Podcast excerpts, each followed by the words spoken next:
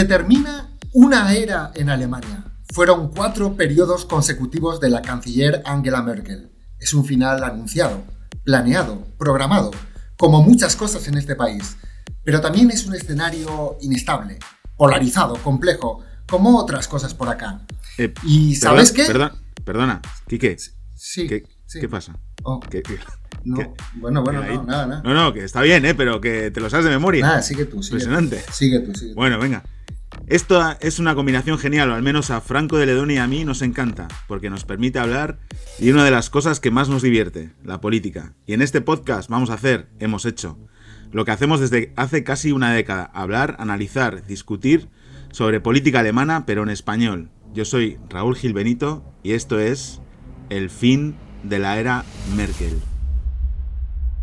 Bueno, muchas gracias por arruinarme la presentación que vengo haciendo siempre tan perfectamente. Raúl Gil, Kike Andrés, ¿cómo están? Muy, bien. muchas gracias. Estoy. No podía resistirme, no podía resistirme a, a tener mi, mi, mi, mi mito de fama. Pero bueno, Raúl también lo quería, hemos decidido compartirlo. Sí, está bien. Bueno, amigos, eh, Alemania votó, votó bien, al menos si seguimos lo que dice el amigo Vargallosa, ¿no? Que hay que votar bien, no importa si es democrático o no, pero bueno, nosotros eh, que habíamos dicho que la semana pasada hacíamos el, último episodio, bueno, hubo, hubo una manifestación, hay gente que quemó la puerta de Brandenburgo, eh, desmanes, saqueos en Berlín, bueno, en varias ciudades de Alemania, de hecho, eh, la mayoría fueron identificados como miembros del Discord que tenemos y bueno, decidimos hacer un episodio más para, para intentar que el próximo gobierno no empiece con una Alemania convulsionada y prendida a fuego, ¿no? Así que hoy, hoy sí, es el fin de la era. Bueno, da pena, ¿no? Pero bueno, todo tiene su fin, como cantaba Medina Zara. Y voy a aprovechar para dar algunos datos del podcast como introducción, ¿no? Porque no- nunca lo hemos hecho. Eh, nos escuchan desde 61 países diferentes, ¿no? 61 países, ojito. A la cabeza España con el 44%, Alemania 29% y Argentina 10%, y luego están Colombia y Estados Unidos más abajo. En total 23.500 escuchas únicas, algunos episodios con más de 1.000. Eh, la comparación, por ejemplo, septiembre de 2020, el segundo año en que estamos, eh, 763 escuchas en ese mes. Septiembre de 2021, 6.178, ¿no? Se ha multiplicado eh, muchísimo. Y el, y el episodio de la recta final de campaña tiene más de 1.000 escuchas. Una comunidad en Discord con más de 100 frikis de la política alemana que viven en Alemania, España, Latinoamérica y otros países. Y también un canal de Twitch en el que hemos emitido diferentes streamings, el más importante, el de la noche electoral, del que hablaremos en un momento con nuestro invitado de hoy. Él ya ha tenido su momento de protagonismo, pero ahora lo queremos presentar. Bueno, Enrique Andrés Pretel, o Pretel, no sé cómo se pronuncia, eh, así dice en su perfil de LinkedIn. Quique Andrés, en la cuenta de Twitter, es un periodista español con más de 15 años de experiencia informando sobre política y economía en más de 20 países. Ha cubierto golpes de Estado, crisis económicas, hasta protestas callejeras y grandes elecciones durante su década como corresponsal en América Latina y en actualidad es el redactor jefe Internacional en el Confidencial, uno de los tres diarios nativos digitales más leídos de España. Quique, buenos días, gracias por estar aquí. Y becario del fin de la era Merkel. Se te ha olvidado. es, Becario del fin de la era Mi Merkel. última colocación al currículum de la que estoy súper súper contento. Muchas gracias por, por tenerme aquí. De verdad que me hace mucha, mucha ilusión estar en este podcast donde, eh, pues un poco para la, la cobertura que hemos hecho, todo empezó aquí, ¿no? Hace, hace un año. Vosotros no lo sabíais, pero yo ya estaba, yo estaba entre esos eh, miles y millones de eh, Mm. eh, escuchantes que habéis tenido todos estos meses. Y, y bueno, pues de verdad que estoy súper contento de estar aquí con vosotros para hoy el último capítulo del fin de Lara Merkel. O eso. O sea, vo- vos escuchabas el, de verdad los episodios de, desde agosto del año pasado, no te creo. Sí, no agosto, eh, vamos a ser honestos, empecé como a finales de año.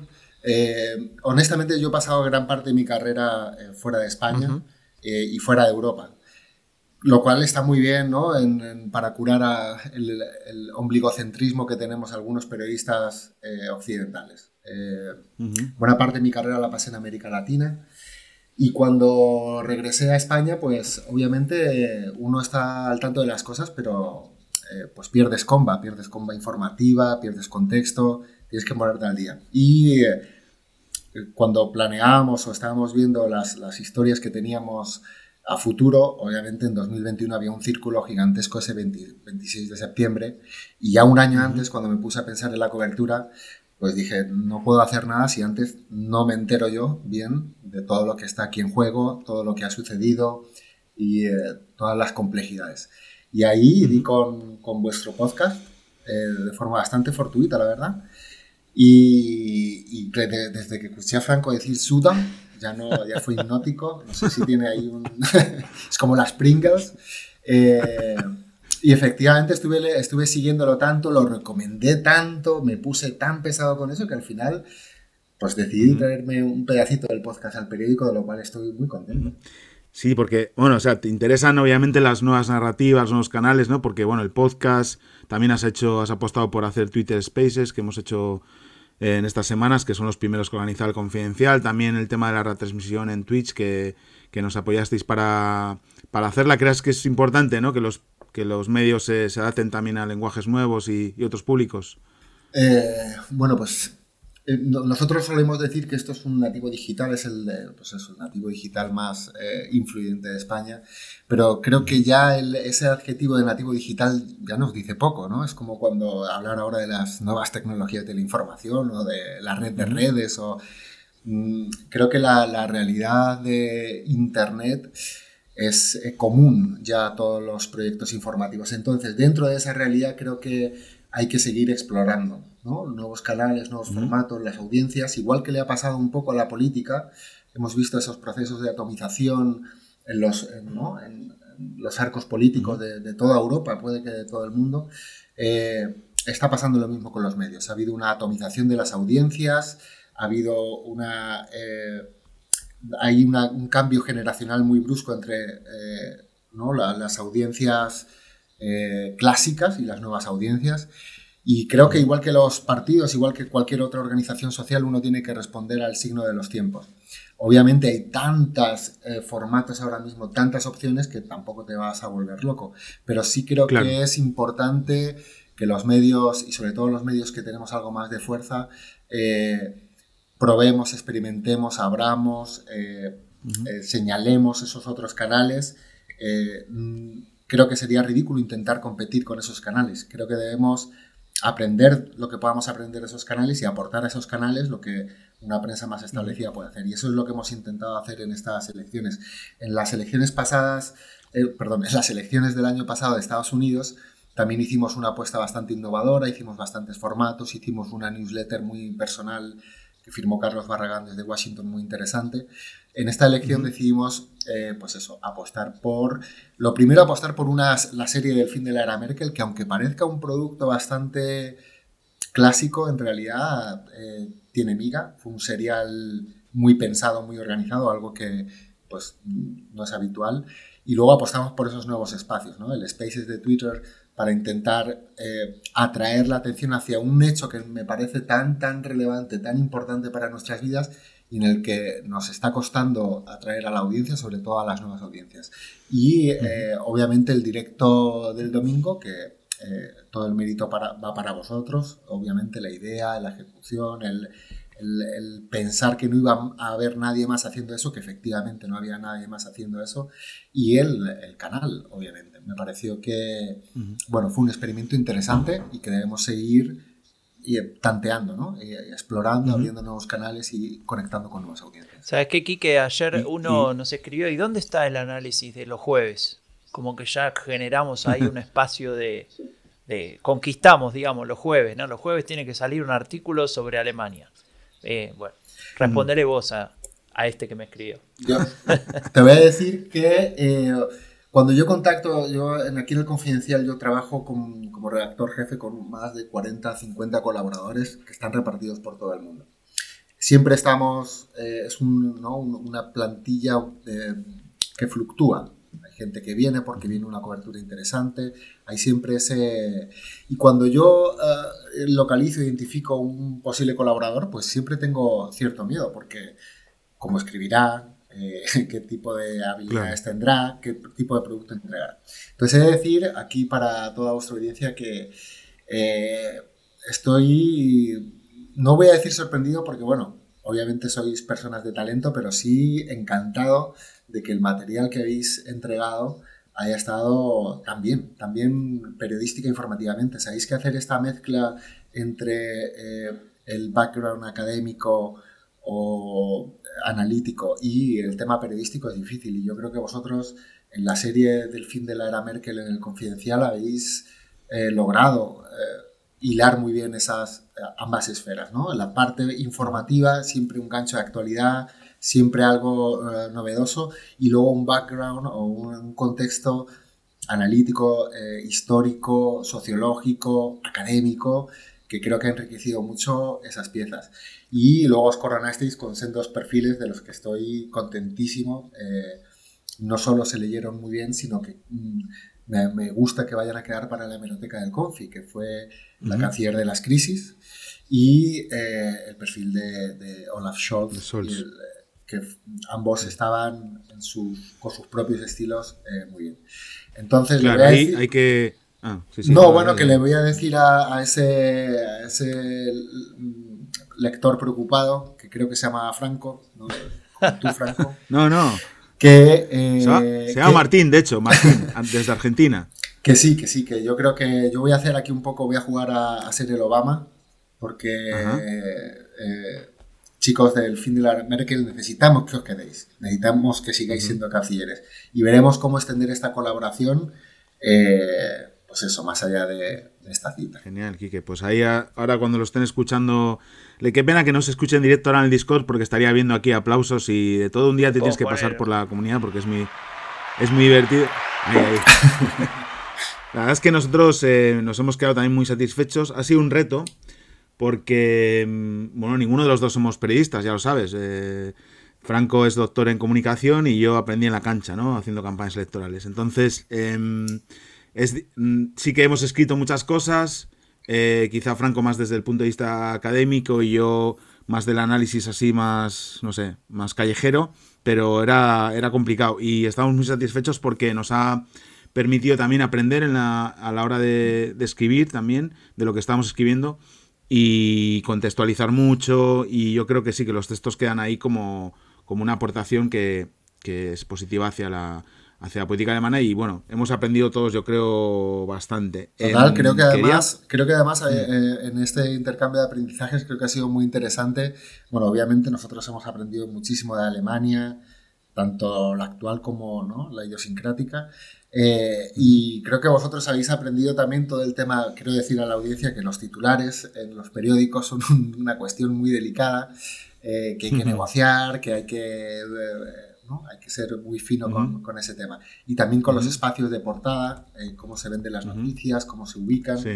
En esto yo quiero, bueno, primero felicitaros por, por ser flexibles, por entender que y esto hay que ser honestos, la información es un derecho, pero a día de hoy es un producto. Nosotros estamos en una compañía privada que se basa en hacer beneficios para pagar a sus trabajadores. Eso creo que hay que ser honestos en, en, todos los sentidos. Y a la, a la, vez hay que felicitar, ya sabéis, bueno, vosotros creo que ya nos conocemos después de estos meses un poquito, sabéis que no soy para nada corporativista, pero creo que en este sentido la, la, dirección del Confidencial, Nacho Cardero, Ángel Villarino, eh, la gente que apostó un poco por esta cobertura desde dentro, hay que felicitarlos porque hay que, hay que em, tener valor y arriesgarse mucho para, como hizo el Confidencial, tener tanto material durante tantos días en posiciones tan importantes de la portada para darle mm. al fin de la era Merkel, que es de verdad un hecho histórico, la relevancia y eh, la importancia que se merece, incluso cuando conseguir las cifras de audiencia óptimas es complicado. No, había días que era espectacular la portada ahí con 6, 8 artículos sobre, sobre Alemania. ¿Qué te, qué te traerías de la, de la política alemana ahora que la has conocido un poco más profundamente a España, Quique? ¿O qué te llevarías? Bueno, yo lo, lo, primero a Franco y a Raúl. Si aquí pasa algo, tenéis que contarnos. El fin de la era Sánchez, el principio de la era Ayuso, yo no lo sé. Eh, me honestamente, eh, creo que el, periodismo, una de las cosas eh, que yo más valoro en los periodistas y, más intento cultivar en mí mismo es la capacidad de sorpresa, la capacidad de fascinación, la capacidad de, cada vez que uno entiende otra parte del mundo, su visión se amplía, su, te vuelves más, eh, creo que más flexible mentalmente. Y eh, bueno, he de reconocer, aquí no tengo, no me duelen prendas en decir que era un auténtico ignorante de la política alemana y eso lo comprobé a partir de escucharos a vosotros. Yo tenía muchos mitos en la cabeza tenía eh, quizá muchos, algunos prejuicios. A ver, un mito, tira un mito, así. Bueno, pues, eh, por ejemplo, leyendo o interpretando, leyendo tu, ah, tu perfil de, Merkel y eh, escuchando el podcast, el fin de, perdón, de, de, la canciller de las crisis, que lo recomiendo desde aquí muchísimo también. Creo que he aprendido un poco más a ver la visión alemana de, las crisis que han sucedido en Europa, especialmente la crisis financiera, eh, donde creo que tenemos varias misconceptions, ¿no? Varias, varios errores de, concepto por no comprender eh, el funcionamiento de la política alemana y por no entender los, eh, ¿cómo decirlo?, lo, que motiva a sus líderes. Entonces, entender esa, ese, entender el espectro político te, ayuda luego como que a comprender, no te voy a decir a justificar, uno puede seguir estando completo y radicalmente en desacuerdo con las decisiones que se tomaron ahí y en otras, pero eh, sí te ayuda a contextualizar esa, eh, esas decisiones o, esa crisis. Y por supuesto, uno de los mitos que, ha quedado, me ha quedado arribado con el fin de la era Merkel es la resurrección de la socialdemocracia en Europa. No sé si aún lo ha mencionado alguna vez de pasada, pero no, en serio, creo pues que ha sido también histórico. Por ejemplo, hicisteis un programa eh, sobre eh, Billy Brandt. Eh, yo, honestamente, sea, ahí aprendí muchísimo sobre la, precisamente sobre la creación de la socialdemocracia europea, la conexión entre partidos. No sé, creo que ha habido sobre, por ejemplo, eh, AFD y su, y su fundamento regional, que creo que lo tendemos a ver desde fuera como un fenómeno de Alemania, pero una vez que te metes un poco más dentro ves, eh, obviamente, ¿no? Pues esas pulsiones regionales. Bueno, de, de, Bavaria he aprendido una cantidad absurda de cosas, ¿no? Y precisamente su encaje dentro de la gran política nacional. Muchísimas, muchísimas, de verdad. Quedan ahí 53 episodios. La verdad es que algunos que al principio hacíamos monográficos cuando no había todavía tanto, tanta encuesta ni tanto que analizar y nos, nos sirvió también a nosotros para, aprender. Recuerdo ese, ese guion de 8.000 palabras del episodio de, de Linke, que vamos, que era horrible, no, no, acababa nunca. O bueno, esa conversación de Billy Brandt a mí me parece emocionante. Con el doctor Fausto, ¿te acordás? Con el doctor Fausto, sí, sí, sí. Eh, Hay varios episodios. Por cierto, que eh, has comentado el, el episodio de Linke eh, cosas, por ejemplo, como todas las listas que integran D-Link, o sea, las diferentes ah, corrientes que hay, que leíste y solo unas cuantas de las muchas. Bueno, yo me partía, me quería morir de la risa. cosas como esa, ¿no? Ves ahí D-Link y parece que es como un partido solidificado, ¿no? Y además, eh, cuando lees la prensa alemana, que también estás un poco a merced de las filias y fobias de, lo, de, la, de la propia idiosincrasia doméstica, eh, ese capítulo fue muy, muy esclarecedor. Claro, nadie en Alemania se va a molestar en explicarle a los alemanes en cómo está formado el link, que vosotros tuvisteis la, la gentileza de hacerlo. Aprendí muchísimo sobre los verdes. Mucho sobre lo que están haciendo mal, gracias a Raúl, pero también mucho, o sea, me gustaría agarrar a cada uno de las personas que tienen unos prejuicios gigantescos sobre la naturaleza política y el, eh, y programática de los verdes alemanes que quizá eh, queda completamente distorsionada a través del prisma o de la política española. ¿no? Los verdes de Alemania no son los verdes que tú te piensas. He aprendido muchísimo, por ejemplo, de los conservadores alemanes, que no son tampoco los conservadores que uno podría esperar, eh, por las razones históricas que mencionasteis en varios de los podcasts.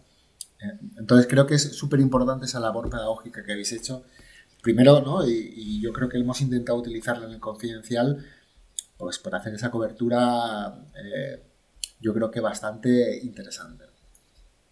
Nos llamó la central, eh, Raúl, le contaste, nos llamó la central, eh, en, alemán es la Punte Central für Politische Bildung, que sería como la Central Federal de Educación Política, y cuando lo atendí, muy contento, me dijeron que se habían equivocado de número. No, esto, esto es algo que para mí dos momentos álgidos, obviamente, del, podcast es ese final, ¿no? El, el domingo con todo el trabajo que, hicimos con 13, 14 invitados. Tuvimos a toda la plantilla del, del Confi, a Miguel Otero, a Narciso Michavila, a Pablo Simón saliéndose en un descanso de televisión española para poder atendernos a un montón de gente también presencial. Nos comimos todos los pinchos y nos tomamos todas las cervezas, pero otro momento álgido es cuando uno de los chicos del, del, Discord, David, nos dice que él y su pareja han pasado el examen de nacionalización de alemán porque las mitad de las preguntas las aprendieron las respuestas en escuchando el fin de la Merkel, ¿no? Entonces, bueno, eso es emocionante. Entonces queda eso como, como una especie de, legado del, legado, ¿no? Queda, me, me, gusta dejarlo ahí. Y la verdad es que em, la combinación de las últimas semanas de, de podcast, de los dos que estábamos eh, haciendo, el del fin de la Merkel y el de Merkel la canciller de las crisis, con los artículos en el confidencial, con esas piezas especiales, con los Twitter Speech y con la retransmisión, bueno, pues... Eh, con los 50 y mil medios que nos llamaron. sí, la verdad es que hemos llegado muy, muy exhaustos y muy contentos, muy emocionados a, al final de la era Merkel. Y bueno, ahora tenemos resultado y hay que empezar también a, analizar qué, está pasando. Quique, te queremos agradecer que, has estado con nosotros. No sé si quieres comentar alguna cosa más antes de que te liberemos. Sí, bueno, pues eh, una de las cosas que, que, quizá la audiencia no sepa es que os estáis haciendo millonarios con esto. Veis todas las cantidades de miles de euros que estáis recibiendo por todas esas entrevistas. Bueno, bueno, los contratos estos... Eh, el contrato, aquí le llamamos el contrato de Messi a los, los chicos de la era Merkel y tal. No, yo de verdad que quiero recalcar que todo lo que habéis puesto de vuestra parte, en serio. Eh, todo, porque no es, o sea, lo habéis tomado de verdad como muy apostólico vuestra misión, el llevar la política alemana de una forma diferente, distinta, eh, de una forma más entretenida y de una forma también más reflexiva a, diferentes audiencias, no solo a los españoles, porque ahí están esos datos tan interesantes. Eh, yo sé que habéis perdido dinero por todos los lados en esta aventura, que esto ha sido un desastre de tiempo, de energía, de tal. Y bueno, pues por nuestra parte, deciros que ha merecido la pena. Que, eh, Aquí hemos quedado súper contentos con, con, el trabajo que habéis hecho eh, y que estoy muy súper contento. Luego, además, eh, esto siempre, ¿no? Los periodistas tenemos esta, esta relación maldita con el ego, ¿no? Eh, y no puedo evitar también anotarme el tanto, porque cuando empezasteis a trabajar, a publicar en el Confi, y luego os vi en todos esos medios diciendo esas cosas tan inteligentes, era como decir, mira, mira, mira qué bien, los vimos, estuvimos como los buenos ojeadores que veían a los, a los jovencitos, ay, mira, estos son unos... Entonces yo creo que aquí ha nacido, ha nacido un, dúo de estrellas mediáticas, espero que, sigáis adelante tanto con el Confi, pero que también... Eh, sigáis adelante con algún proyecto de, podcast, de, Twitch, de, bueno, ¿qué te voy a decir a ti, Raúl, de, nuevas narrativas y qué te, voy a leer, qué te voy a decir a ti, Franco, de hacer contenido? Entonces, ojalá, estoy deseando ver qué es lo próximo que se, va, que se os va a ocurrir y deciros que vamos a estar ahí para apoyaros. Que mi único precio va a ser a ver si Raúl, eh, con su, como consultor intergaláctico, y Franco mm. como Twitter Star, me ayudáis entre los dos a ver qué hago yo con mi cuenta de Twitter porque no sé llevarla. Tenemos muchas cosas que decirte sobre tu Twitter, pero bueno, no es el momento. Y, mejor en privado, sí. bueno, Kike, la verdad es que te agradecemos tus palabras, de verdad, nos emociona un montón porque la verdad es que hemos currado muchísimo, dejando de lado durante unas cuantas semanas, algunos meses, algunas cosas importantes en la vida, como la familia, otras. Para Pero bueno, los que nos escuchan desde otros lugares que no es España, currado no significa robar, como allá, sino que significa trabajar mucho, ¿no? Trabajar, trabajar, perdón, hemos trabajado mucho, sí. Así que, que nada, te agradecemos un montón y nada, ahí estamos. Seguro que salen cosas y nos encanta colaborar con el Confidencial y contigo. Te mandamos un abrazo hasta Madrid. Raúl, lo despedimos a, a Quique con un aplauso. ¿Qué te parece?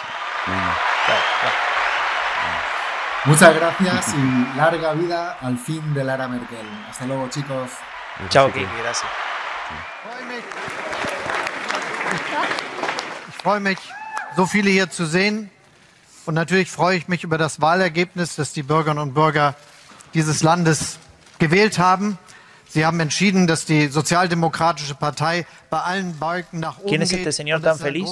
Es Olaf Scholz. ¿Cuál? Celebrando Olaf Scholz. Ah. ¿Este no era ministro de Finanzas? Ministro de Finanzas y vicecanciller. Y seguramente, si no pasa nada raro, el próximo canciller de Alemania, celebrando en la Billy Brandt House después de casi 20 años sin ganar las elecciones eh, federales el SPD, ¿no? Y decía que se alegraba de ver a tanta gente y se alegraba del resultado electoral, ¿no? Que los alemanes habían claramente decidido que, el SPD eh, iba, ganaba las elecciones y podía formar gobierno. Es como esos equipos, viste, que, son equipos grandes, con historia y que sale, y pasan 20 años y no sale campeón nunca. Y ahora es un poco eso, ¿no? Sí, más o menos, sí. Pero no, no, no hablemos de fútbol. Mejor, mejor seguimos. Tengo una em, pregunta para el final, Raúl. No, no, no, no.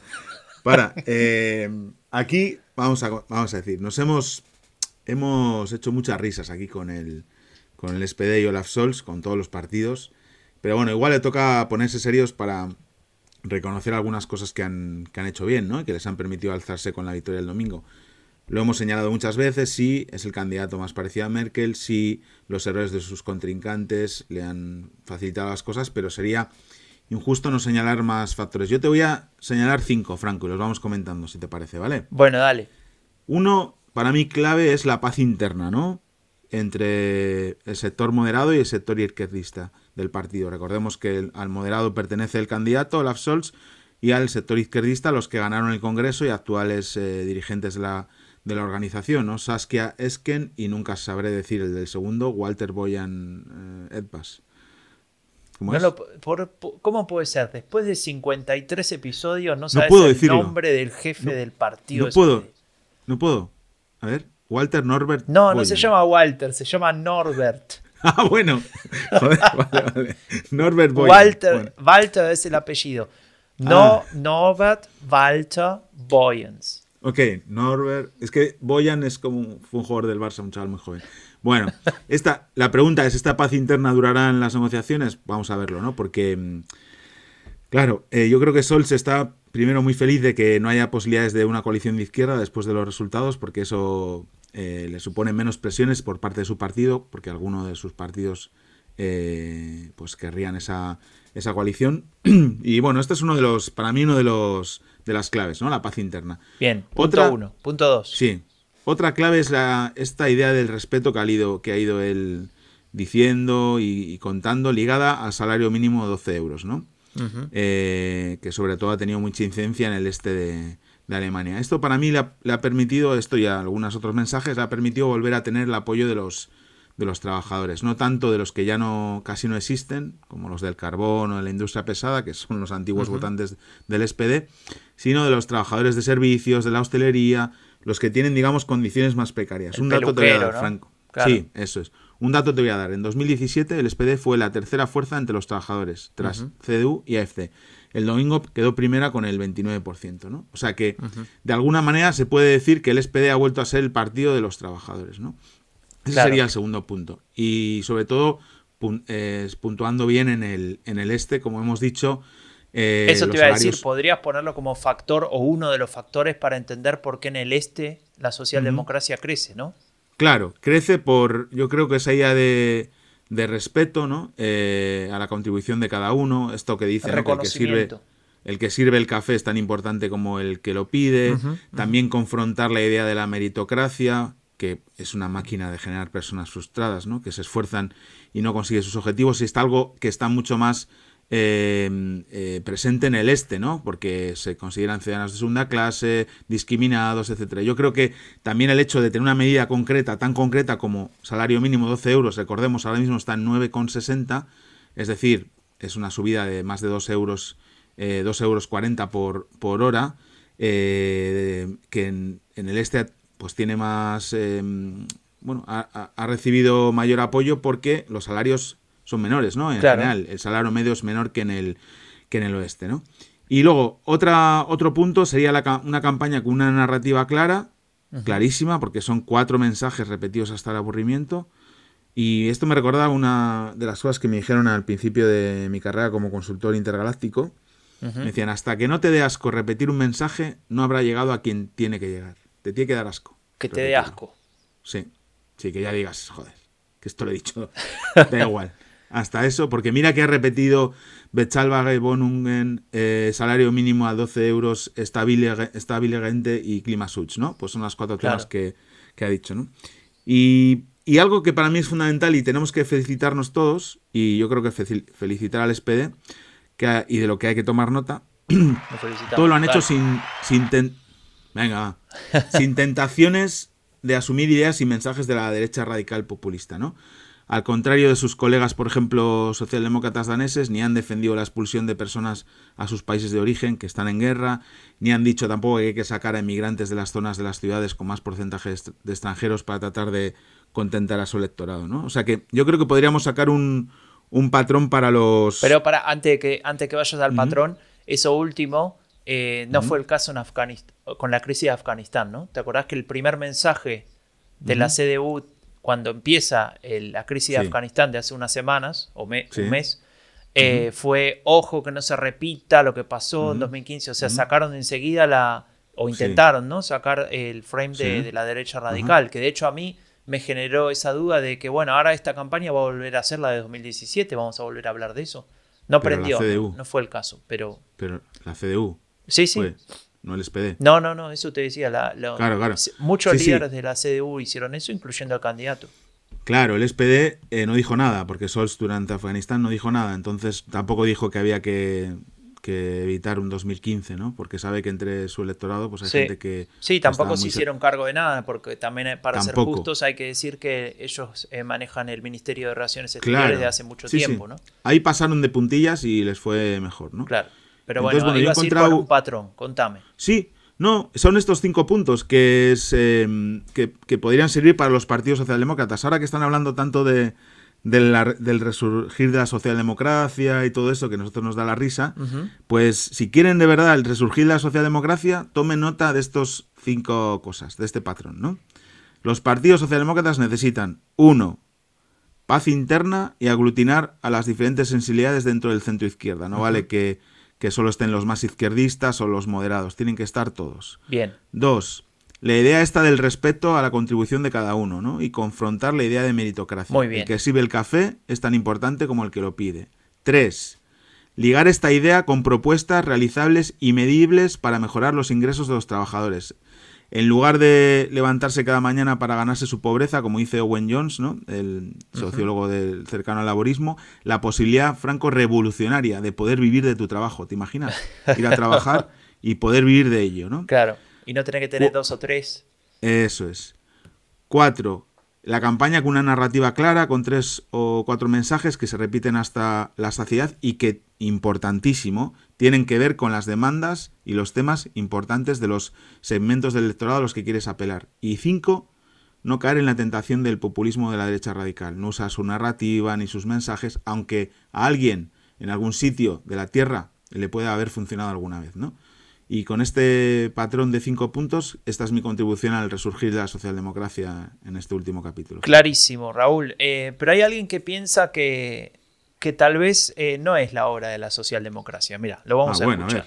Und wir als Union haben von unseren Wählerinnen und Wählern einen klaren Auftrag erhalten. Eine Stimme für die Union ist eine Stimme gegen eine linksgeführte Bundesregierung. Bueno, lo, traduzco muy rápido. Ese es Amin Laschet, el candidato de la CDU, actual, actual presidente de la CDU. Eh, si esto lo estás escuchando en el futuro, es posible que esta información ya sea vieja y no sea más el presidente del partido. Vamos a ver, vamos a ver. No, es un chiste eso. Eh, hay, hay, muchas discusiones, hay, hay muchas... Eh, a ver, lógico, ¿no? Sacaron 8 puntos menos que en 2017. Si lo comparamos con 2013 perdieron eh, una cantidad de votos, al menos la CDU impresionante, ¿no? de, 16 millones de 2013 a 10 millones eh, el domingo 26 de septiembre. Eh, la CDU también perdió un millón de votos, la CSU, perdón, perdió un millón de votos, es decir, la, caída es fuerte.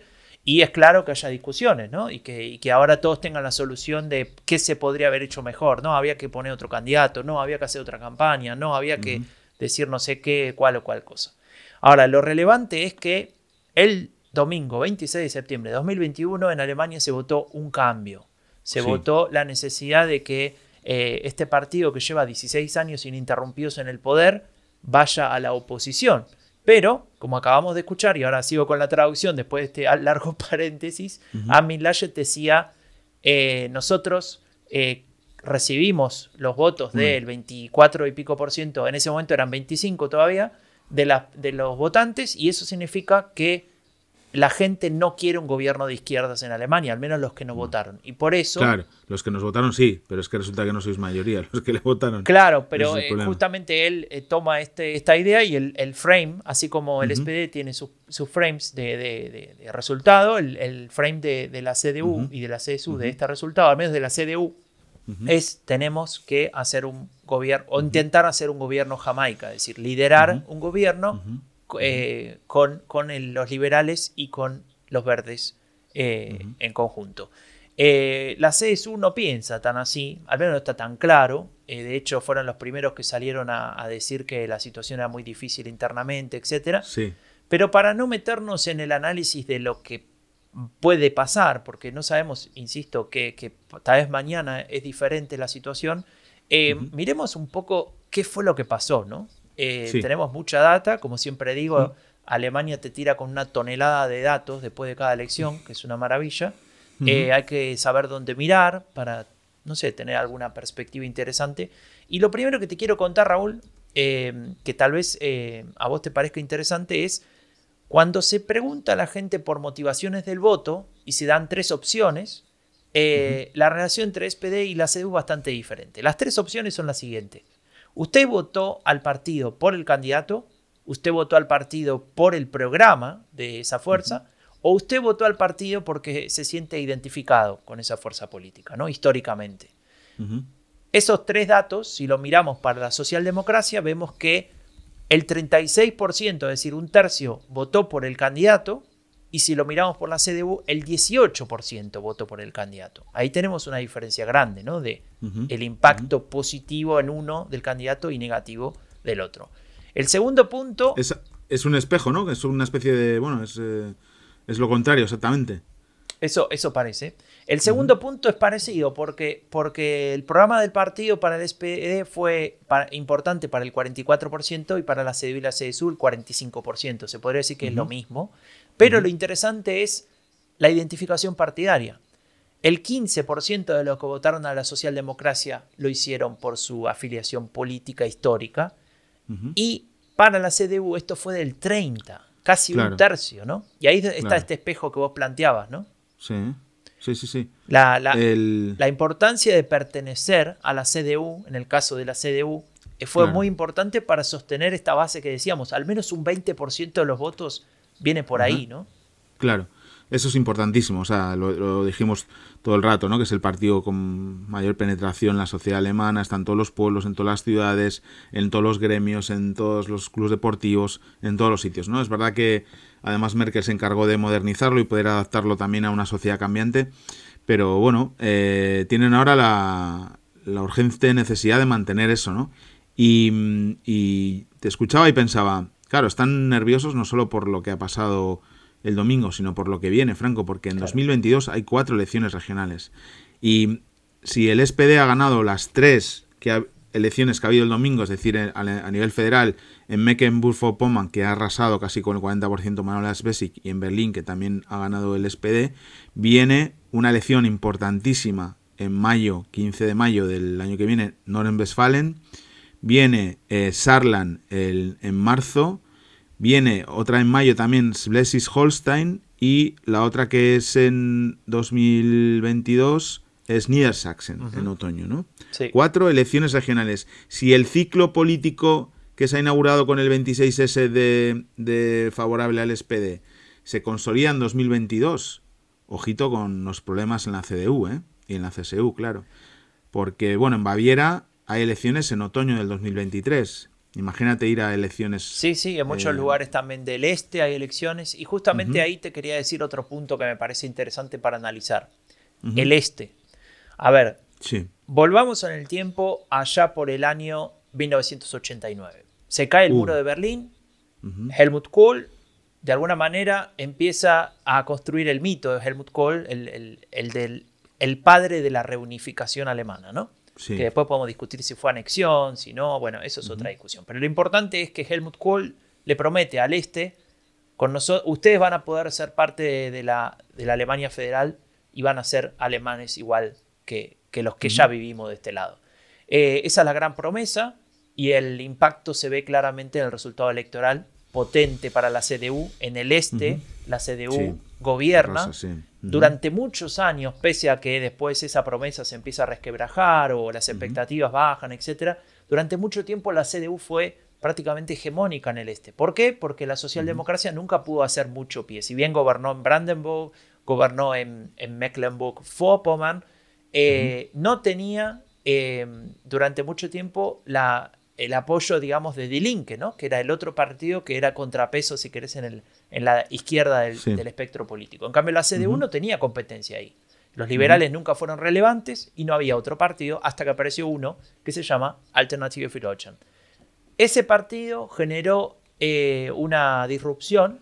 Algunos pensaron que eso se solucionaba derechizando el discurso y no funcionó. Eh, otros pensaron que simplemente esto se iba a acomodar por sí solo porque era un partido de protesta que iba a desaparecer. Y lo que vemos es que el 26 de septiembre de 2021, la primera fuerza en el este es la socialdemocracia. Y la segunda no es la CDU, es Alternative für Deutschland, la ultraderecha. La tercera recién es la CDU, ¿no? Claro, y primera en Sachsen y en Turingen, en dos regiones. Y exactamente, la ultraderecha es primera en dos de las seis regiones o de las cinco regiones. Una gobernada por la CDU con el SPD, creo, y los liberales, ¿no? ¿Cómo es? SPD y los verdes, no estoy seguro cuál, qué coalición, me parece que es una Kenia en Sachsen. No estoy seguro. Eh, lo que sí sabemos es que en Thüringen em, gobierna, gobierna la, derecha. Coalición de izquierdas. sí, iba a decir la derecha. La, la de Linke, junto con...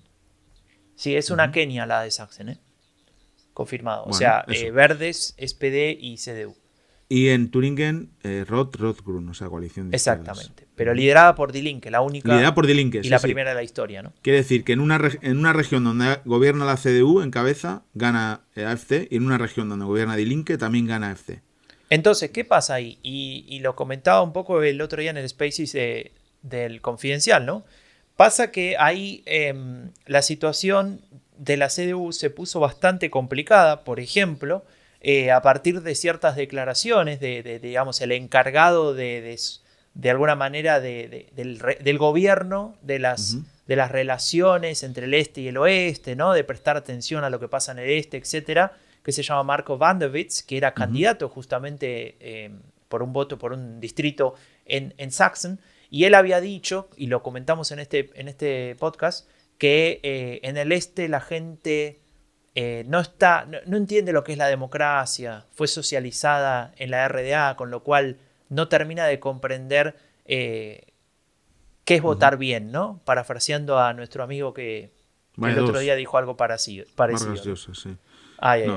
Entonces, ¿qué pasó? Claro, eso generó un enojo, una reacción bastante potente. Eso ayuda siempre al discurso de la derecha radical a victimizarse, ¿no? A activar esta idea de que, de que el, esta idea más, más bien populista, ¿no? De que el enemigo es la élite, que no te entiende, que no te escucha, que nunca presta atención a tus intereses, y nosotros el pueblo pobre, agredido, ¿no? Y en algún sentido, no digo que sea la única causa, ni mucho menos, pero eso explica que para ciertos sectores en el este, especialmente en Thüringen y en Sachsen, AFT siga siendo relevante, ¿no? A tal punto que consigue ganar la elección en esa región. No, da para. Quiero decir, primero, una advertencia a quienes están hablando de que AFC pierde peso, que encima que también va a perder financiación, todo eso, bueno, no es así, ni pierde peso porque está sigue en los 10%, teniendo en cuenta que ni ha habido, ni, en la campaña se ha hablado de sus temas, eh, tienen un montón de problemas internos, de acusaciones de financiación irregular, están siendo investigados por diferentes organismos constitucionales, los candidatos eran muy flojos, etcétera. O sea, a pesar de eso, ahí están. Y como son es la segunda vez que son elegidos de manera constitutiva para el, para el Bundestag, van a empezar a, recibir dinero para su fundación, que por cierto se llama Erasmus, nada que ver con lo que ellos promueven, ¿no? Porque Erasmus una eh, provocación. es una provocación, sí. Pero bueno, hablemos de cosas eh, menos tristes, ¿te parece, Franco? pasamos, escucha esto, mira, te voy a, te voy a, eh, te voy a mostrar algo. Noch nicht erreicht. Äh, deswegen ist das bei uns hier nicht nur ein Tag äh, der Freude. Auf der anderen Seite haben wir unser bestes Ergebnis, was wir jemals hatten und äh, in diesem Wahlkampf für den Aufbruch. Estamos escuchando a Annalena Baerbock. Y eh, al final de esa oración ella decía, bueno, eh, obviamente no es lo que esperábamos, no, no, no era el objetivo que teníamos, pero sacamos el mejor resultado de nuestra historia, Sí. de los verdes. Así es. Franco, te voy a decir, te voy a leer 10 datos. A ver cómo te quedas.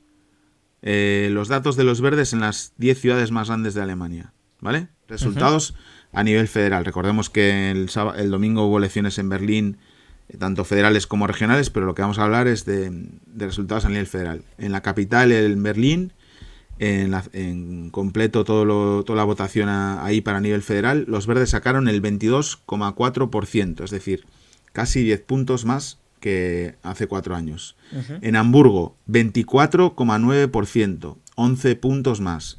En Múnich, 26,1%, 8,8 puntos más. Colonia, 28,04%, 14,5 puntos más. En Frankfurt, 24,6%. 10 puntos más. En Stuttgart 25,1, 7,6 puntos más. En Düsseldorf 22,5, 12,5 puntos más. Y Dortmund 18, 9, 9 puntos de subida. Y luego Essen 16,7, 9 puntos. Y en una ciudad del este, en Leipzig, 18,5, casi 10 puntos más. ¿no? O sea, espectacular El resultado partido de los, de los urbanos. el partido de los urbanos y el partido de los jóvenes. Recordemos que quedó eh, primero igualada con FDP entre los primeros votantes y también eh, ganó entre los menores de 30 años, ¿no? Es decir, el partido de las, de las ciudades, el partido de los jóvenes, ¿no? Bueno, ahí tiene un patrón también los verdes y también algunos déficits que tiene que resolver, ¿no? En Hay, hay una cosa que, ya que estamos hablando ahí de variables demográficas, etcétera, es el partido de los, de los que tienen mayor educación, Sí, por ejemplo, también. igual que los liberales, pero Sí. al mismo tiempo entre los de menor educación o educación menos, eh, menos alta, eh, ap- eh, aparecen bastante mal, ¿no? Igual que con los liberales. Claro. Hay una cosa, uno de los datos que me, me gustó bastante, que lo conté en el artículo este del Confidencial, en cuanto a mejor o peor situación económica de la economía personal de los alemanes. Arriba, los que mejor situación económica, votantes de liberales. Dos de los verdes, tres CDU, cuatro socialdemócratas, luego Die Linke y último ultraderecha, ¿no? De mejor a peor situación económica. Pero bueno, hemos dado un montón de datos, Franco, vayamos a, vayamos a lo que ha pasado estos días. ¿Qué ha pasado lo más relevante para ti desde, desde la votación? Yo te digo lo que para mí ha sido, la foto de Instagram. La foto de Instagram. Y para graficar sonoramente esa foto, escuchan de fondo la campana del pueblo. Eh, espero que se escuche bien fuerte. Y No. les pongo algo muy interesante. Un frame que me, que me ha gustado, Raúl. A ver si coincidís conmigo. Den Mitgliedern zeigt eins, die FDP ist als ein eigenständiges politisches Angebot äh, gestern äh, gestärkt worden. Es waren die freien Demokraten, die von den Wählerinnen und Wählern tatsächlich gemeint waren. Das war kein taktisches Wahlverhalten für uns. Bueno, seguramente eh, todos entendieron la palabra tactisch, ¿no? Que significa eso mismo, táctico. No hubo voto, voto táctico. No, no hubo un voto como se solía hacer con el partido liberal, eh, cuyo jefe acabamos de escuchar, Christian Lindner es el que hablaba recién. Eh, no hubo un voto que eh, la gente dijera el voto al FTP para tener después el voto, eh, el primer voto para la CDU y todos estos cálculos que se hacían antes, porque el FTP siempre había sido un partido de pocos por cientos, ¿no? Digamos, el partido que acompañaba, no. Él lo que dice, y me parece interesante, es que este resultado lo que muestra eh, es que es un partido que tiene una oferta política independiente. Independiente de, de ese otro partido con el que siempre se lo ha asociado, que es la Unión Demócrata Cristiana. Y no lo dice de casualidad ahora, y ahí lo conectamos con lo que me acabas de decir. No lo dice de casualidad porque lo que está diciendo es, eh, ojo, que si nosotros hacemos una coalición con los socialdemócratas, esto es totalmente justo y, y que nadie lo tome a mal, ¿no? Somos una oferta eh, partidaria independiente de la CDU. Claro. Y bueno, pueden crecer, ¿no? Porque eh, a, a los liberales les interesa más esa coalición, ¿no? En una coalición en la que ellos van a ser eh, el perfil de derechas, ¿no? En la coalición de centro derecha. El que frena, ¿no? El que, el que frena, el que, el que atiende a un electorado que también es de la CDU, y ahí pueden sumar más electorado, ¿no? De la CDU. Si mientras tanto la CDU se está descomponiendo, crisis interna, eh, teniendo debates, discusiones, pues FDP puede puede aprovechar eso, ¿no? Pero bueno, para los que no sepan de qué estamos hablando con la foto de Instagram, yo creo que muy poca gente no lo sabe. El, el día siguiente, ¿no? De la, del resultado electoral. Fue el eh, martes, ¿no? No, el martes fue, sí. El martes, sí. El martes eh, a la, por la noche, cuando ya mucha gente estaba dormida en Alemania, eh, Robert Habeck y Annalena Baerbock y Christian Lindner y Wissing se llama, ¿no? El del, el del FDP, ¿no? Wolfgang Wissing o algo así, puede ser. Franco, es que soy para los nombres, soy malísimo, ¿eh? Soy un desastre para los nombres. Bueno, se hacían una. sí que es eh, sí. Bueno, se hacían una foto, un selfie, lo hacía Vissing con su cámara. Wolfgang se, llama, no Wolfgang. Ah, bueno, ¿qué más da? Vissing. es, el, es el secretario general, el número 2 de la de FDP y publicaban esa foto, ni la mandaban a ningún medio, ni se lo daban en exclusiva a The Spiegel, ni al Bill, por supuesto, ni lo mandaban como comunicado de prensa, ni lo ponían en Twitter, ni en Facebook, no, ¿dónde lo ponían? En Instagram, ¿no? Lo ponían en Instagram porque es la red social de los jóvenes que les han votado mayoritariamente, ¿no? A los dos partidos. Y además lo hacían de una manera muy curiosa que yo nunca había visto. Es eh, la misma foto eh, compartida en los cuatro perfiles de Instagram también le hicieron en Instagram por una razón eh, lógica también, que es, la única red social en donde los cuatro tienen cuenta, porque recordemos que Robert Habeck no tiene cuenta en, Twitter. La compartían la misma foto con el mismo mensaje, que era en la búsqueda de un nuevo gobierno, sondeamos cosas en común y puentes por encima de lo que nos espera. Y dicen, e incluso hemos encontrado algunos, tiempos emocionantes, y se etiquetaban todos en la foto. ¿Eso qué ha supuesto? Que si vas a las cuentas de estas personas, que bueno, obviamente Lindner y Baerbock tienen muchos más seguidores, 300.000, eh, Habeck debe tener 30.000 o así, y luego Bissing tiene muchos menos, todos duplican eh, la interacción con otros posts anteriores, porque reciben tráfico no habitual. Eh, los verdes de los seguidores liberales y los liberales de los, los seguidores verdes, ¿no? Me pareció súper interesante, la verdad. Eh, esta manera de, presentarlo. Y bueno, Marca este cambio de comunicación también un poco el, clima de cambio político en general, ¿no? De cambio de sistema de partido, bueno, no del sistema, pero de la configuración actual, ¿no? El otro día decía Miguel en el Discord, que siempre hace aportaciones muy interesantes, que los, la generación Z ha votado al FCP mayoritariamente y los millennials a los verdes, ¿no? Y la generación Z está en TikTok y los millennials en Instagram. Eh, hemos visto en estos días cómo explicaban que las ideas de los liberales están mucho en esa red social, en TikTok, y donde les funciona bien.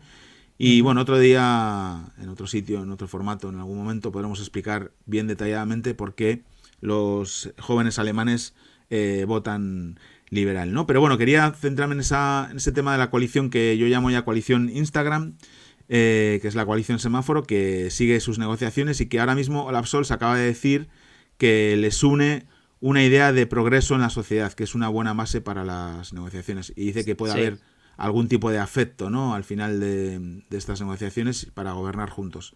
Sí, Así que nada, son tiempos eh, emocionantes. Eh, Olaf Scholz metió este mm. otro frame que te había gustado de son los tres partidos que subieron en votos, ¿no? Sí, sí, sí. La coalición de los ganadores se podía llamar también, ¿no? Los únicos tres partidos que subieron votos. En fin, está Está muy emocionante. Hay un dato eh, que, se midió hace muy poquito por parte del Politbarometer, qué coalición prefiere. Y claramente las diferencias, o sea, hay básicamente hay dos escenarios. Un tercero que, es más improbable, pero hay dos. O tenemos una coalición semáforo, la que acaba de describir Raúl, o tenemos una coalición jamaica, ¿no? que sería la CDU al frente y, la, socialdemocracia en la oposición. Bueno, se le preguntó a la gente eh, qué le parece, ¿no? ¿Bien o mal alguna de estas coaliciones? El 59% le parece bien la coalición semáforo y el 20% le parece mal. Y si se le pregunta por Jamaica, el 24% le parece bien, el 62% le parece mal. Es decir, está claramente, ahí hay claramente un voto de, como les decía, de cambio.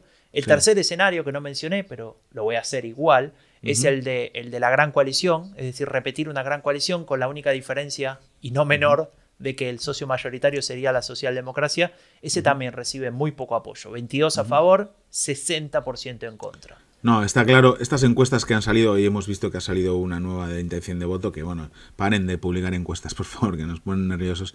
Obviamente están eh, contaminadas por el clima postelectoral, ¿no? Claro. Con la victoria del SPD, con esas imágenes, eh, si quieres, atractivas, ¿no? De, de- de Instagram de los li- liberales y verdes poniéndose de acuerdo, con la CDU hundiéndose, con Lasset desesperado vendiéndose como posible eh, canciller a toda costa. Entonces, bueno, la gente, obviamente, en ese ambiente pues eh, se ve también influenciada y, y, y ahora mismo eh, la, el- la querencia de Sols como canci- canciller se ha disparado aún más. Eh, mucha gente piensa que el ASET debe de dimitir. La coalición semáforo es claramente la más deseada porque es lo que está también presente ahora en todos los medios. Pero bueno, eh, Déjame yo creo decirte que... un punto negativo, Raúl, de esto. Eh, que lo vi, lo vi y me pareció un problema. Eh. Que tiene que ver, volvemos un poco al tema este y oeste. Vos sabés que, que el primer paso antes de sentarse a negociar, propiamente dicho, entre dos, tres, en este caso tres partidos, para formar gobierno, hay, eh, se da, está en la fase de, las, de los sondeos, ¿no? Sondierung en, en alemán. Que básicamente se sientan a hablar eh, los partidos a ver si eventualmente podríamos empezar a discutir. En eso, eh, digamos, los que se sientan a discutir es un grupo de personas, entre 6, 7, 10 personas máximo, eh, y cuando se observa la procedencia de esas personas, de los, de los cinco partidos que van a, de alguna manera, discutir en, esta, en estos idas y vueltas para formar el próximo gobierno, ¿sabes cuántos, cuántas personas del este de Alemania están presentes en esas Eh, negociaciones? según, lo estás, según lo estás contando, me va a parecer que son, que son muy pocas, Franco. son poquísimas. Apenas tres de un conjunto alrededor de casi 50 personas. No, eso está, eso está muy mal. Un poco menos, 40 y pico. Eso está Eh, muy mal. Y y fíjate, aquí empieza ya mal el SPD, porque el SPD lleva tres días diciendo que su fracción, que su grupo parlamentario nuevo es muy joven y muy del este de Alemania. Pero bueno, Bueno, luego entre cuando, los demás arriba no están.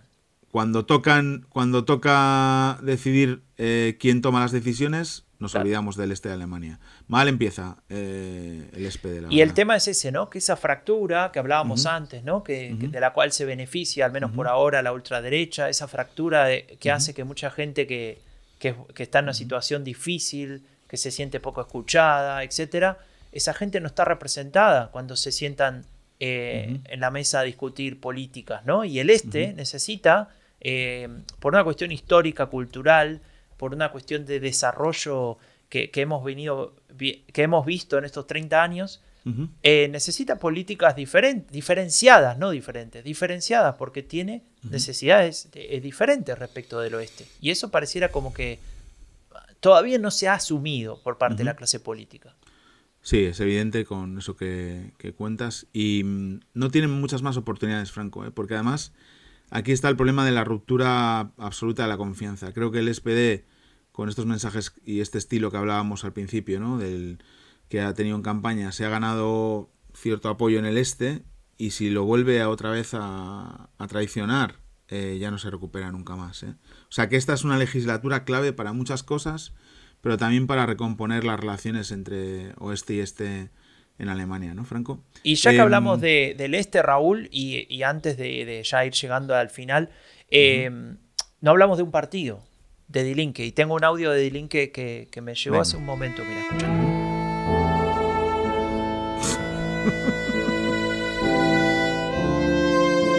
¿A vos te parece? Dios. Esto es lo que suena ahora en la Claro, claro. en- si vos pones los micrófonos cerca de la central de Dilinque, Karl Lieb- Se escucha. Liebknecht House, ¿no? Se llama. bueno, Ahí sí. en la, en la Rosa Luxemburg-Platz. Preciosa, preciosa plaza con el teatro en medio. Franco, decime. que nos tenemos que ir. Pero esta vez en serio ya. Bueno, ahora, ahora sí que nos. Ahora vuelvo a poner la. Raúl, este es efectivamente, al menos de esta primera temporada, podríamos decir, el último episodio del fin de la era Merkel. Y ahora sí, fuera de chiste. Ahora va en sí, serio. Sí, nos vamos a tomar un, un descanso. Estamos muy, muy, muy emocionados, pero también muy cansados. Han sido eh, muchas semanas, meses, ¿no? Pero sobre todo las últimas semanas completamente a tope, con, con el cerebro yendo muy rápido, de, de una reflexión a otra, de un medio a otro, de un lugar a otro, corriendo para llevar, como decía aquí que antes en la, en la charla, eh, pues eh, la palabra ¿no? del fin de Lara Merkel a, allí donde se quisiera escuchar o donde se pudiera escuchar y necesitamos también un poco de pausa y, y de descanso. Y bueno, veremos a ver qué, qué, hacemos. A nosotros nos gusta hablar de política alemana. Tenemos una comunidad que dejó hace tiempo de ser audiencia para convertirse en comunidad, que además eh, ya camina sola, que eso es lo más importante, que se, independiza de nosotros. Sí, a mí me encanta entrar al Discord y ver que la gente se está insultando con mucho respeto, me, encanta. sí, sí, sí. Entonces, bueno, eh, tenemos muchas cosas que hemos aprendido en estos meses, por ejemplo, que podemos ser útiles para obtener la nacionalidad alemana. Eh, hemos aprendido que se pueden hacer análisis de la política alemana con rigor, pero también con humor. Hemos aprendido que se puede estar abierto a atender a 50, 100, 150 medios diferentes sin ningún tipo de, problema y además con el gusto de hacerlo y de, y de poder seguir llevando contenido de calidad a, allí donde se quiera eh, tener. Y no sé, yo creo que estamos, tenemos que estar contentos, Franco. Yo eh, sí, sí, estoy contento por lo realizado, pero también le voy a poner ahí una cuota más eh, de emoción o de, sí, emotiva. Em, hago una, una, suerte de confesión, digamos. Eh, cuando este proyecto empieza, que, en agosto de 2020, que, que, estábamos escribiendo justamente en WhatsApp con Raúl sobre la política y que habría que hacer un podcast y no sé qué, eh, me acuerdo de, después de hablar con Raúl, hablar con, con Verena, con mi esposa, y decirle, em, lo bueno de este proyecto, si es que lo hacemos, es que eh, voy a poder hablar con Raúl al menos cada semana de, cosas que nos interesa y vamos a estar muy, muy cerca, ¿no? Mucho más tal vez de lo que de lo que estábamos antes de hacer eso, que estábamos, pero bueno, qué sé yo, no era lo mismo. Acá teníamos esta, íbamos a tener esta responsabilidad, si se quiere, si lo tomábamos en serio no lo tomamos en serio, lo acaba de escribir Raúl un poco muy en serio, pero sí que yo estoy eh, muy feliz de haber tomado esa decisión de hacerlo, pese a, que nos ha costado, pero creo que ha valido la pena, como dijo Quique, y también porque, porque se cumplió eso. Me gustó mucho, Raúl, que, cada semana teníamos esta charla de, cómo íbamos a hacer el viernes, de encontrarnos el viernes, de hablar un rato de la vida, de lo que nos pasa en casa y después eh, ponernos con todo a trabajar y hacer, como decís vos, un producto de calidad. Así que yo estoy muy contento por lo hecho, pero para mí, y lo digo con toda sinceridad, cada viernes a partir de ahora no va a ser lo mismo que hace que antes. Bueno. Así que ahí estamos, en, medio, en mitad de una pandemia que, nos ha permitido, como no nos podíamos ver en persona, vernos por aquí. Y sí, yo suscribo todo lo que dices, no lo puedo repetir porque me emociono. Te dejo, Raúl, que, que, vos decís el final de este episodio. Venga, va. Adelante. Es hora de despedirnos, esta vez ya para siempre, o para casi siempre, o para un tiempo al menos. Esta vez no nos vemos en una semana, pero tenéis o tienen 53 episodios para escuchar y reescuchar. Muchas gracias por haber estado ahí, por los mensajes, por el feedback y podéis seguir suscribiéndose a Spotify, Apple Podcast y dejar una buena valoración y sobre todo cuidaros mucho. También estamos en el Discord. El fin de la Merkel ha sido un podcast producido por Rombo Podcast. Si quieres saber más sobre política alemana en español, visita Lecciones Alemania o síguenos en Twitter. Muchas gracias.